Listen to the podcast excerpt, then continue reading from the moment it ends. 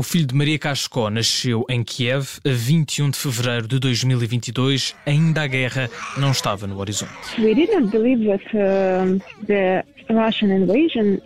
Não acreditávamos que a invasão russa fosse possível. Não acreditávamos que nenhuma guerra ou invasão fosse possível. Por isso dei à luz, sem pensar na guerra, estava tudo absolutamente calmo. Mas na manhã de 24 de fevereiro tudo mudou. Foi nesse mesmo dia que deixei a maternidade. Estávamos a levar o nosso bebê para casa ao som de sirenes. Não sabíamos como ficar em segurança. Saiu da maternidade três dias depois, a 24 de fevereiro, no dia em que começou a guerra.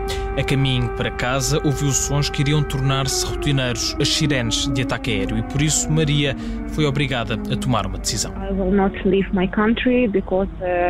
Não vou abandonar o meu país, não podia sair com o meu irmão por causa das regras que proíbem os homens de sair da Ucrânia. Para mim era mais importante que a nossa família ficasse junta do que fugir com a minha criança. Ainda por cima, o meu parto foi de cesariana, por isso era impossível mover. A decisão foi ficar em Kiev. Com Mark e a mau colo, Maria escondeu-se nas estações de metro de Kiev. Agora tem apenas um ano de vida e por isso a mãe espera que o filho seja demasiado novo para carregar estas cicatrizes. Uh,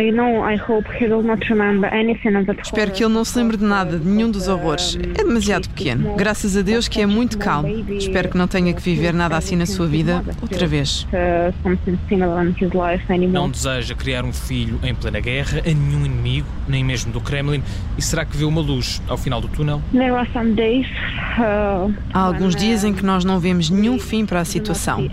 Questionamos tudo: se vamos eh, fugir para o oeste ou ficar em Kiev.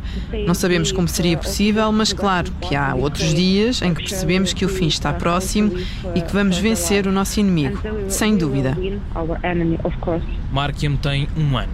Não sabe o que é ter a casa sem guerra, mas a mãe Maria está confiante de que vai conhecer o sabor da liberdade.